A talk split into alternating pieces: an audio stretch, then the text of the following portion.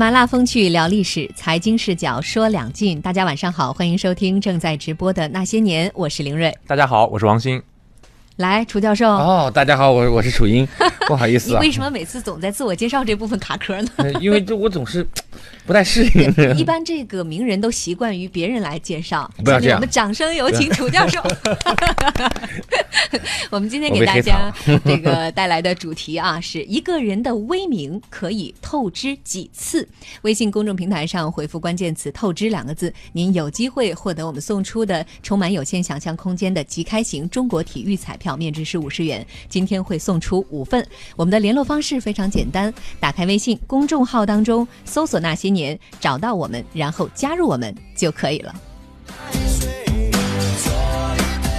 今天我们要讲的这一位透支了自己威名的主人公，依旧是东晋名臣桓温。桓温这基本上算是我们这一周节目当中绝对的主角了哈。今天已经是连续剧的第三集，他很值得聊，他的人生充满了戏剧，非常值得聊。没错，一波三折，而且前这个前后前面和后面，你会觉得这个人有些判若两人。其实充满了戏剧性的，其实是连续性的，有连续性。你没看他是成长吗？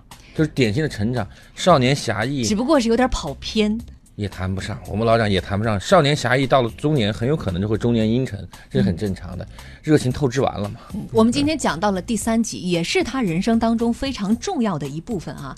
确实，就像楚教授说的，东晋的人物当中呢，桓温是不得不说，也非常值得一说的。桓温出身于著名的乔国桓氏，十九岁当上了驸马，三十三岁为荆州刺史，督六州军事，三十四岁发兵蜀中，一举攻灭了成汉，之后就在朝野上下名声大振。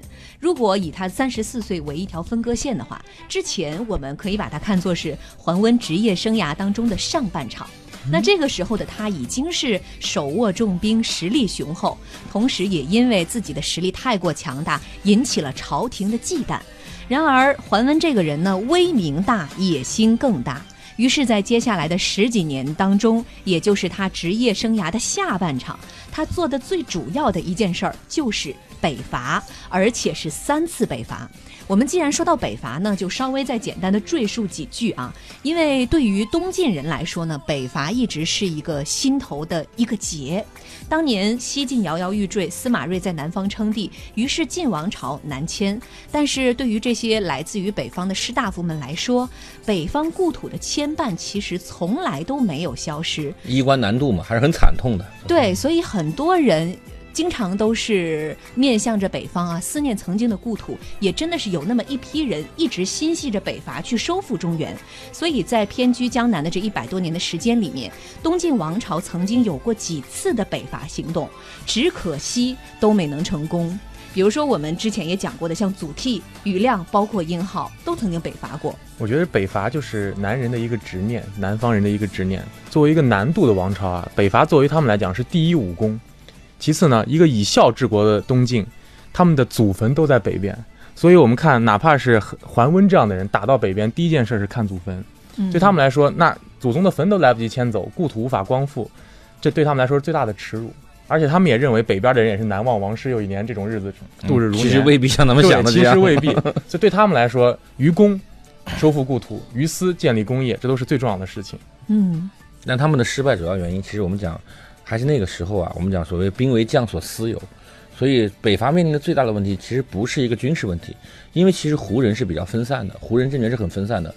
北伐面临的最大的问题是政治问题，就是孤军悬外，然后最后为将领所私有，那么北伐的结果很有可能就会 成全他人。所以我们老讲岳飞为什么必须回来，其实中国历届的南朝都有这个问题，嗯，就为什么必须回来，就是因为。出去了，实现了不世之功以后，他还有可能就黄袍加身了。确实是这样的。像我们之前聊过的祖逖也是这样，他也是一个在东晋来讲是数一数二的大英雄，心系祖国，收复中原。但是像东晋这样的小王朝，它毕竟是小王朝，就一定有它小的格局在。呃，当朝的这些掌权者心里面总会有一些忌惮。你是不是要带着这么多的重兵另立朝廷，或者对我有所掣肘？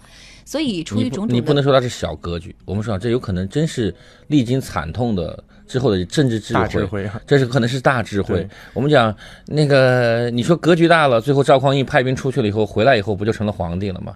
就是这个实际上这是体制决定的。我们老讲这是体制决定的，很容易出现这种反噬的现象，所以它真的不见得是要格局小。所以好吧，咱们可能是女人向来都比较欣赏英雄，尤其这种孤胆英雄。那么前人没有完成的任务，作作为一个非常有野心的桓温啊，他就决定一试。只不过从最后的结果来看，他发动的这三次北伐。非但没有能成就他的不世之功，反倒使他威名大挫。那么这三次北伐，我们就一一来看。首先来讲一下第一次北伐，发生在公元三百五十四年。桓温率四万禁军从江陵出发攻打前秦，前秦的开国君主苻建也派出了五万雄兵奋力抵抗，结果是被桓温的雄师打。到了只剩下六千老弱啊！福建没有办法，只能退守到了都城长安，一面挖沟筑壕严防死守，另外一面转移人口物资，抢收麦田。晋军乘胜追击，进驻到了坝上这个地方，相当于就是隔河直指对方的都城了。那当时关中的很多老百姓啊，其实很多都是当年没能南迁过来的这些晋王朝的原来的老百姓。移民，没错，他见到了这些晋军之后，特别的激动，尤其是很多老人家失声痛哭啊，说我真的没想到自己在有生之年居然还能看到官兵，可现呃可可想而知啊，当年的那一份离别之痛，呃，没有，主要是被胡人祸害惨了。而且像桓温带兵去北伐，对于北方的这些黎民百姓来讲来讲，他还是有一定的群众基础的。桓温驻兵于坝上，眼看着就是胜利在望了。但是这个时候的他就像是站在球场上的一个球员啊，就差临门一脚了。但是他最后是拖泥带水，隐而不发，结果粮草供应不上，只能抱憾而归。第一次北伐就是这样失败的。我们两位嘉宾还是给我们从地理、包括军备等各个角度来分析一下双方的实力对比吧。我还是那句话，就是我们讲，我们评价历史人物，你不能够用那个现代人的眼光或者是全能的视角去打开它。嗯，呃，桓温那个时候跟真后汉呢，跟这跟真那个蜀汉是不一样的，跟真成都是不一样的。你知道为什么吗？打打四川的时候，他一无所有，他就是去搏的。这个时候的北伐，他就已经有点诸葛亮那种性质了，他要考虑万全之策，所以隐而不发不是坏事的。他当时没有不是完全的观望，他是派兵去收集物资，确保粮草供应。他只不过遭到对方把麦田里的粮食全部割完了以后，他没想到对方这么绝嘛，坚壁清野，他无法以战养战，无法以战养战，他打下长安又能怎么样呢？我们讲又能怎么样呢？所以在他当时啊，他迟疑不进兵。嗯，你有人说他没有临门一脚，那假设我们开玩笑讲，就是如果《三国演义》真真的，你看司马懿空城计的时候，你是不是要嘲笑他没有临门一脚呢？就是在位高权重、事业上升期，已经有要守城的时候，呃，面临这个重大的挑战的时候，犹豫不决、保持观望，其实是常态。他可能错过了一些机遇，但他也会因此避开很多风险。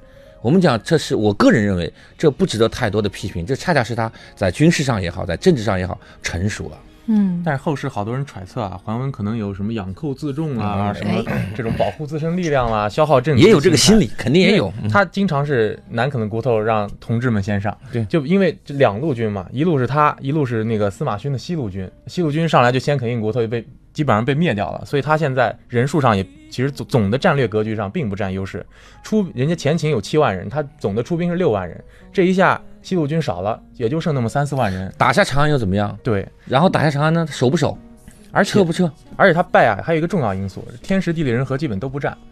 这地利这一块啊，先看打长安背靠灞水，那只背水一战这种事儿，可不是人人都是韩信。就像刚才楚老师说的一样，他也没那个胆子，有家有业的就跟你在这儿。他跟以前年轻愣头青冲啊，现在不一样了。对，而人和这边呢，为什么他想象的是王师一到，群雄响应对，啊？结果没这个效果。只有老人哭一下有啥用啊？对 对对，对 老人哭一下要粮食没有啊，也没有实际的支援。为什么呢？因为当时啊，三秦刚豪族们刚发生过一次动乱，刚被人打的喘不过气来，刚压下去。这时候人家这次要看情况，一如所以派王猛去嘛。后来王猛去一重要就是看情况，你到底打不打？你要打我们就响应，你要是装装样子，我们还是继续蛰伏。人和也不占，为什么说天时也不占呢？就是咱们后来可能会讲到，这时候有一堆流民啊跑到了健康边上，对这个首都有重大的影响。在这个时候，那那个流民，咱们后来讲遥襄啊，在这个时候啊，他在前前线在打，后方可能就会给他撤走了。你看，我们就老家有威胁了，所以你赶快回来。天时资源地利也不够。对，天时地利人和都不占。这么说来，他的这个北伐似乎压根儿就没有胜算。可是你看最开始的时候，他的势头还是很猛的，以四万兵把人家打的只剩下六千老弱呀。那也是因为，说实话，别人的主力也没放在他身上。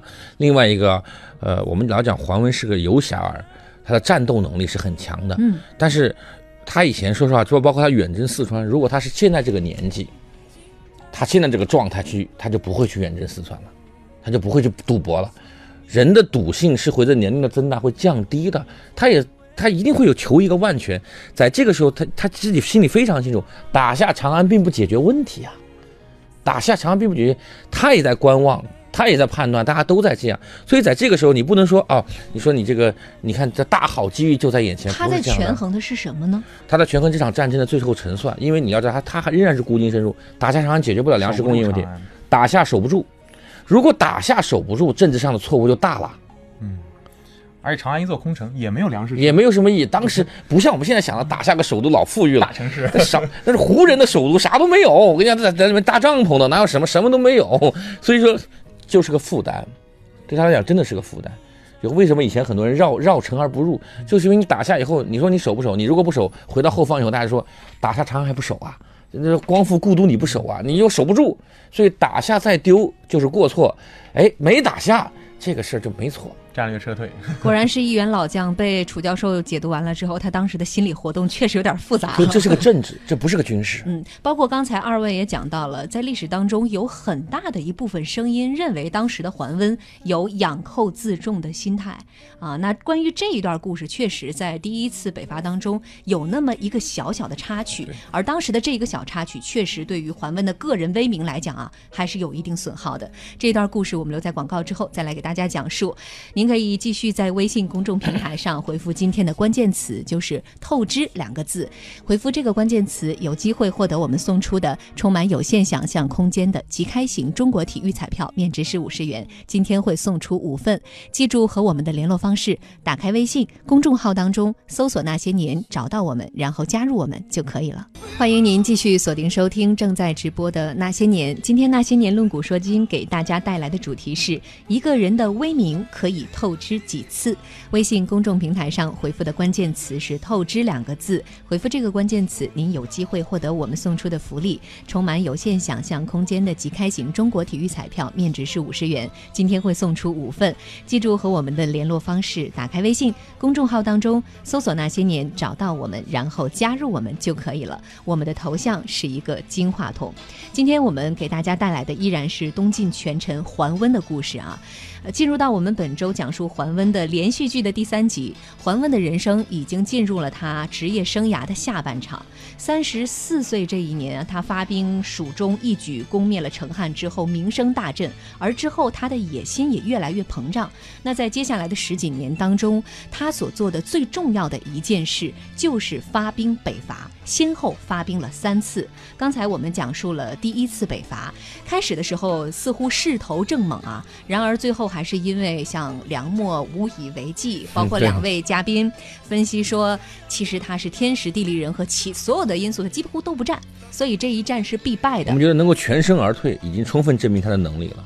哇，你对他的评价还真是，我觉得你每次来都属于是给这个历史人物翻盘的不。不不，大家一定要明白，当时的关中是没有任何他人就以人烟已经被祸害的差不多了。他不像四川，四川一定要占了，因为人多，他有占了就有价值。关中这个地方只有土地的名义，人口都非常稀少，被已经完全胡化了，占领那个地方没有太大意义的，嗯，是个军事上的负担。所以他后来占过洛阳也守不住。嗯，当然，这是我们今天站在今人的角度来看，那个时候的难度很大，他能够全身而退已经非常了不。起了。但是作为当时东晋的头号战神，他在这样一次兴师动众的北伐之后，却铩羽而归，朝野上下势必会有很多的流言蜚语。对，而偏偏在这一次北伐当中，还有一个小小的插曲，对他则更是不利。那我们来讲一下这个小小的故事啊。当时是桓温已经驻军在坝上，相当于距离敌军的这个都城只有一河之隔。有一位名士叫王猛，后来在以后在节目当中啊，我们可能也会讲到他，他是这个之后前秦的宰相，也是一位挺有意思的人物。那这一位王猛当时听到桓君呃桓温在坝上的消息，就跑来求见。桓温就请这个王猛谈一谈他对当时时局的看法。这个王猛也很有意思啊，旁若无人，一边抓着身上的虱子，一边高谈阔论，口若悬河。还有一个成语专门形容他，叫做门师而谈。桓温一看，哟，奇人呐、然后脱口就问他，他说：“你说我奉天子之命。”率数万精兵来讨伐逆贼，为百姓除害。可是关中这些豪杰为什么没有人到我这儿来效力呢？这是为什么呢？王猛也非常的不客气，直言不讳，说：“您呐、不远千里深入敌境，可是你看敌方的都城长安近在咫尺，您却不冲过去把它拿下，大家实在猜不透您的心思，所以不来。”王猛这一句话一语中的，当时桓温就沉默了半天。之后慢慢抬头说：“哎呀，纵观江东，没有一个人能比得上您的才华呀。”这一段故事，后来的很多人将它解读为这是桓温当时的一个私心，就是养寇自重。我觉得养寇这自重这种心态啊，历来就是中央对地方大员的一个怀疑。地方大员也的确有。呃，对也的确有。鸟尽弓藏啊，但我觉得对对于当时的桓温来说啊，没有这个必要，没有因为他已经重到不需要寇来养自己了。他的实力包括地盘超过了整个东晋的一半儿，他的军力也是整个东晋的主力，没必要靠朝廷来重自己，他自己已经很重了。我我每次看到这个都觉得诸葛亮好幸运，诸葛亮七出祁山而不成，没有人说他养养寇自重。对，因为 像当时如果真的是要威慑朝廷啊，直接把北方拿下，像黄像以后的赵匡胤一样、黄袍加身，不是更威慑力更大吗？我突然想到，要诸葛亮当年七擒孟获的时候，最后还没有擒住，有没有人会说，那诸葛亮要重寇自重，都不是养寇自重？你，这个脑洞有一点点大哈，是一样的但是，楚教授刚才不同意这种看法。对，我不同意。我觉得首先啊，养寇自重这个心理是一定有的，一定有的，就是因为鸟尽弓藏，兔死狗烹。我得给自己留个后手。对对对对，但是呢，我觉得用这个鸟养寇自重来解释不打不打长安，我觉得是不对的，因为长安不打长安是个战术选择，不是个战略选择。嗯，然后我们我们老讲这个拿下了以后守不住是个大负担，守不住还有可能引发政治后果。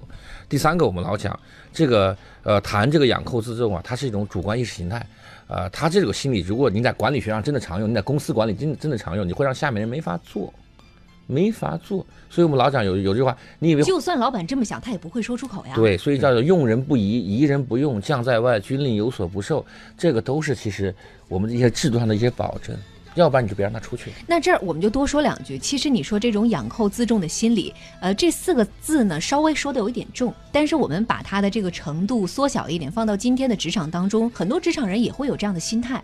你像比如说很多这种靠销售来给自己这个平添业绩的部门，那如果我今年完成的特别好，明年老板就会不停的加码，不停的加码。鞭打快牛嘛，很正常嘛，鞭打快牛嘛。呃所以慢慢的，他们就会形成自己的一道机制，来给自己留个后手。对，上半年完成了，下半年稍微缓一缓，给明年留个余地。或者还有一些部门或者一些个人，他会为了啊，希望保住自己的这个乌纱帽。或者说维持住我的这个部门在老板心目当中的形象，会刻意的去多多少少放大一点自己工作的这个重要性。难度嘛，对小步快走是人性嘛，所以我一直讲啊，就是你说的这些问题，其实是管理中的千古难题，但它为什么一直存在？